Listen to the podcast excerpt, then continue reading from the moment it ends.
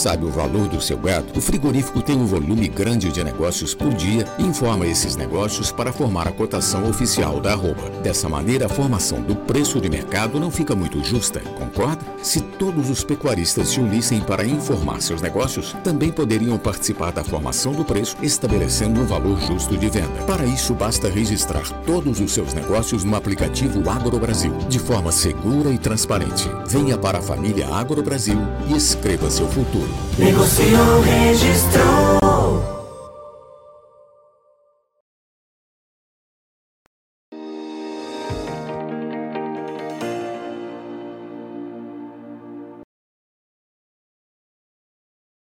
Olá, muito bom dia a você que nos acompanha aqui pelo Notícias Agrícolas. Estamos começando o nosso tradicional boletim do mercado do boi, analisando uh, os acontecimentos aí desse mercado e como esses acontecimentos têm ajudado aí na precificação da arroba. Hoje uh, a gente conversa com o Tiago Bernardino de Carvalho, pesquisador lá do CPEA. Está aqui com a gente já no vídeo. Seja bem-vindo, meu amigo. Muito obrigado por estar aqui com a gente mais uma vez. É, justamente para é, entender essa relação de pressão é, que vem acontecendo aí sobre a arroba do boi. A gente tem discutido muito aqui no Notícias Agrícolas, Tiago, é, que momento é esse? Se de fato a pressão é, tende a, a diminuir, a, a, enfim, encontramos um piso aí para os preços da arroba do boi, ou ainda tem possibilidade é, de essa pressão continuar aí ao longo do mês de junho?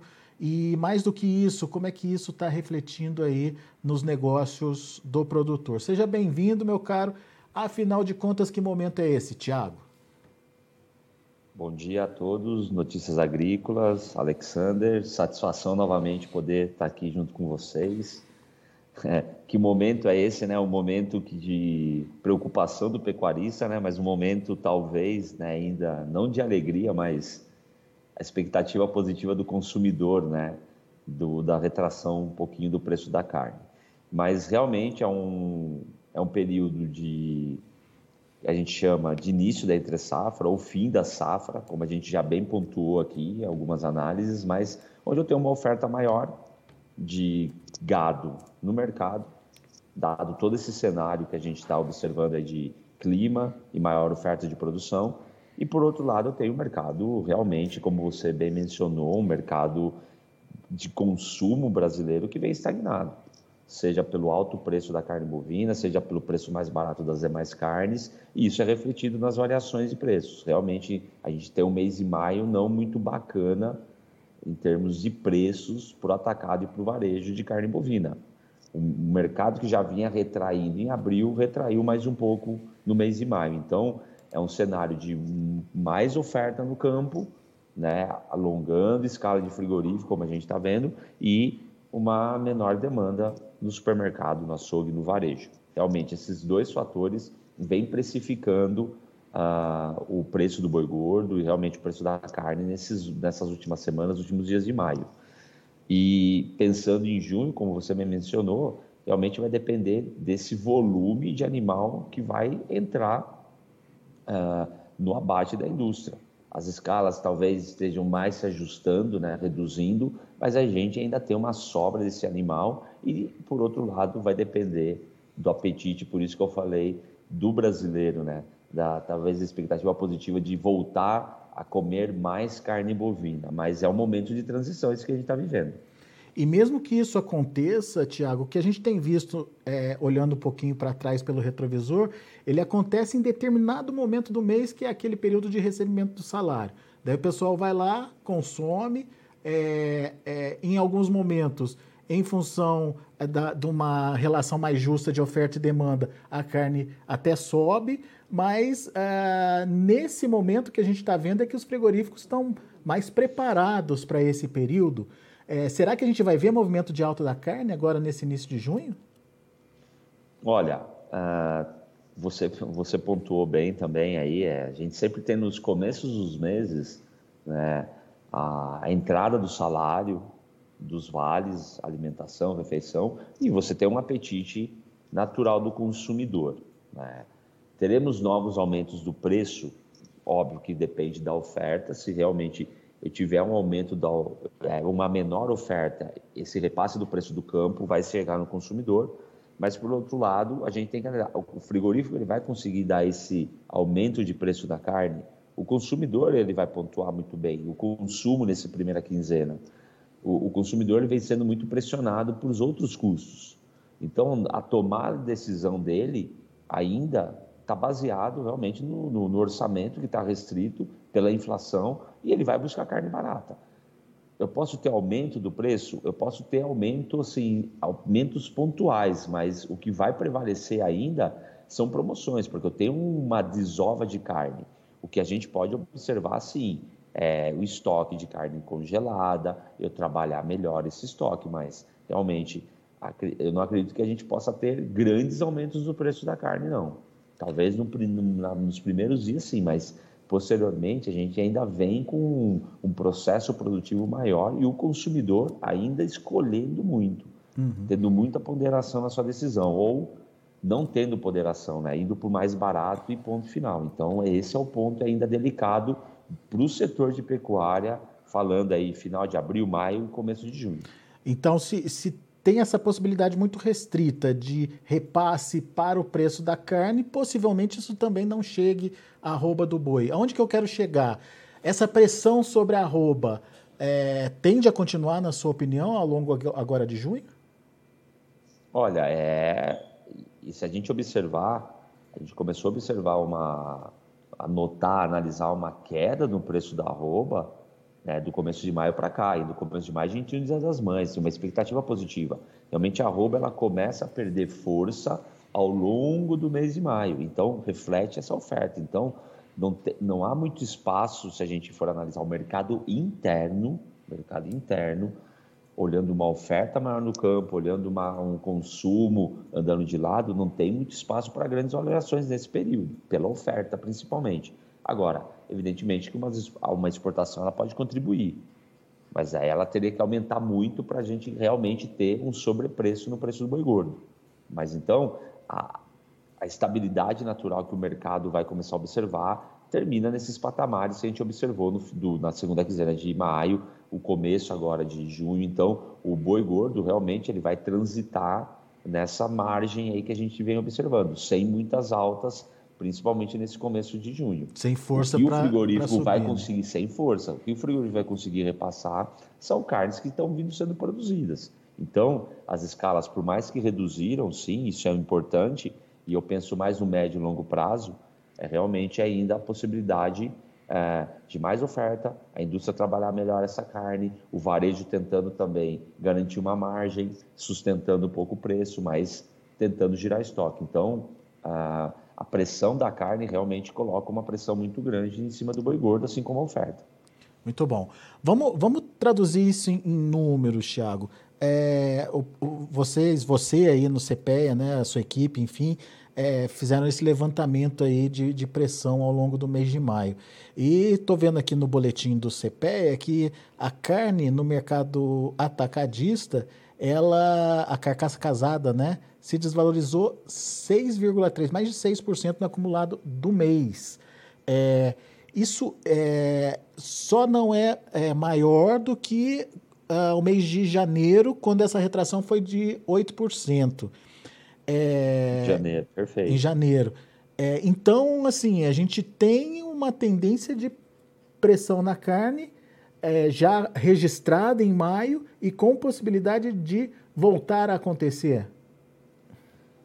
Isso pode acontecer, como a gente comentou, realmente, traduzindo em números. Eu tive uma pressão muito maior na carne do que no boi, né? Mas realmente o boi também recuando, e recuou bem, né? mas quase próximo desse patamar, dado entender o quê? Está sobrando carne, o consumidor não está consumindo, não estou conseguindo repassar preço. E isso realmente é o efeito cadeia. E isso foi o que aconteceu ao longo aí, desde o dia 8, 10 de maio, a gente vem vendo a arroba do boi gordo é, oscilando, mas oscilando em queda. Né? Então, realmente, a, essa pressão do, da carne, por isso que a gente começa. A, analisa que nesse primeiro momento, por mais que eu tenha a renda e a população no mercado com, é, buscando alimento para junho, eu ainda tenho uma margem de queda. Porque realmente Uhum. a, a carne pressionou o preço do boi gordo. E você lembrou- O mercado doméstico representa 70%. E você lembrou uma coisa importante. Se ah, a ponta final, o varejo, não fizer promoção, eh, se ah, o varejo quiser manter as margens, eh, enfim, não muda nada, né? O que mudaria é se de fato essa carne tivesse atrativa, ganhasse uma atratividade maior para o consumo, certo? Sim, sim, com certeza. E, e- nesse ponto, a atratividade do consumo, é, é simples a comparação, mas eu tenho uma carne suína, né, a- o quilo da carcaça no atacado, comparando até com a bovina, 7,93, um frango resfriado no atacado, 7,68 o quilo, e a carcaça casada, 20,13. Tudo bem que eu tenho um dianteiro a 17 reais, mas no mínimo é mais do que o dobro do que as outras carnes disponíveis no mercado. Então, Quase três vezes mais, né? essa pressão chega. Enfim, não dá, não dá para a gente contar aí com uma reversão de tendência nesse momento. A gente precisa ver como o mercado vai se comportar e esse mercado de carnes vai dar uma sinalização importante aí para a gente entender como é que a arroba vai se comportar também, certo? Perfeito. No, no curtíssimo prazo, esse é o cenário já colocado no, no, no- mercado, né? no mercado nacional. Como eu falei, vai depender se o pecuarista ele tem caixa, ele consegue segurar o boi, já dando uma suplementação para ele estar sem pasto, frio. Se o pecuarista fizer esse movimento, realmente eu tenho uma restrição de oferta, ou realmente se, a- se a- o mercado externo comprar mais carne nossa. Então, ah, são essas duas pontas que podem favorecer, porque lá no mercado, na ponta final, Brasil, mercado doméstico, a gente tem uma situação ah, não boa, mas clara. né? Preços mais competitivos de outras carnes e o consumidor sem capital. Você falou aí da- das exportações. É, você vê a possibilidade de recuperação das exportações aí? Quando a gente fala da re- a- da recuperação né, das exportações, a gente sempre tem que pontuar todo o movimento que ocorre no mercado, né, Alexandre? Seja de produção, preço, aí agora das exportações. Ah, um frigorífico, ele fechou uma planta. Ok, a gente tem que analisar se a- outras plantas do mesmo grupo podem exportar para a China, ele pode remodelar o negócio ou não, ele pode fazer um estoque de carne. Tem N situações para a gente poder analisar nesse ponto. Né? A gente muitas vezes tem alguma oscilação, a gente quer ter uma pronta resposta. Mas se a gente pegar as exportações, quando você fala assim, ah, pode recuperar, puxa vida, de janeiro a abril a gente bateu o recorde de exportação de carne bovina. A gente nunca exportou tanta carne bovina num começo de ano como esse ano. Ela pode vir a cair? Sim, vai depender de câmbio, vai depender do apetite da China. Mas hoje, se eu analisar o atual momento, é um cenário muito positivo ainda para as exportações de carne bovina. Talvez não batemos o recorde de um mês de maio, que foi o recorde do mês de maio lá no primeiro ano da pandemia. Né? Mais de 160 mil toneladas. Mas nós vamos chegar muito próximo. As primeiras três semanas vieram muito bem de exportação. Os dados devem ser divulgados no final de semana, no começo da outra, mas as exportações elas vêm bem, oscilam como tudo no mercado vem oscilando, mas realmente é, é um mercado que vem dando uma, uma firmeza em termos da precificação do boi, pelo menos para alguma categoria de animal, algumas regiões. É, você tem razão, porque quando, quando a gente para e, e- e usa esse termo do, do- da, da exportação é, recuando, a gente pensa só na China em lockdown, a gente pensa nos frigoríficos que foram suspensos, mas esquece de fazer esse realinhamento aí da, da oferta, a continuidade das exportações, enfim, os resultados que vêm sendo mostrados aí é, pelos órgãos que contabilizam isso.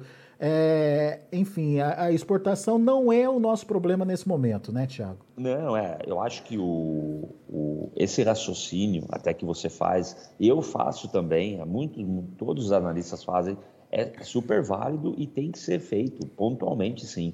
É, óbvio que você vai desenhando passo a passo do mercado para falar, ó, pode, podemos ter problema, podemos não ter problema, assim por diante, que seja. Mas realmente, se a gente analisa o macro todo, fala, opa, estamos até o momento estamos bem.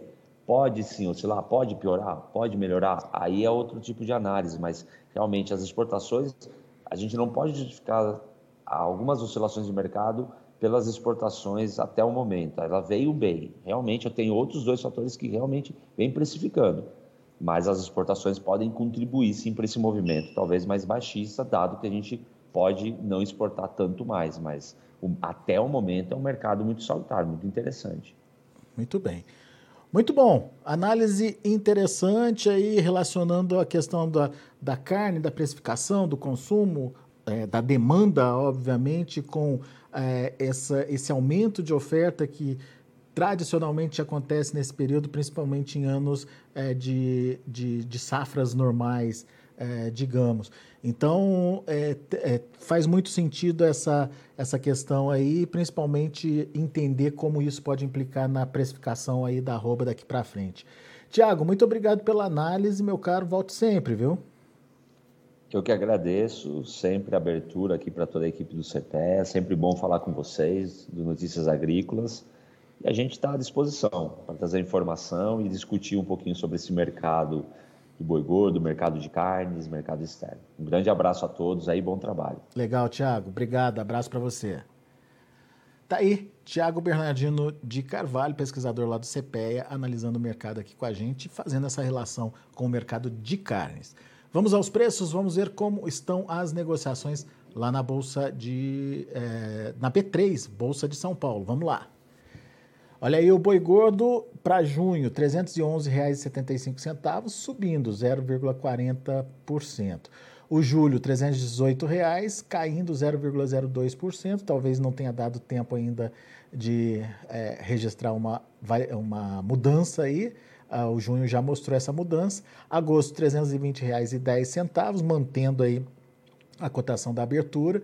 Novembro, R$ 324,25, caindo 0,08%, também é, sem a referência ou sem seguir aí essa tendência do mês de junho.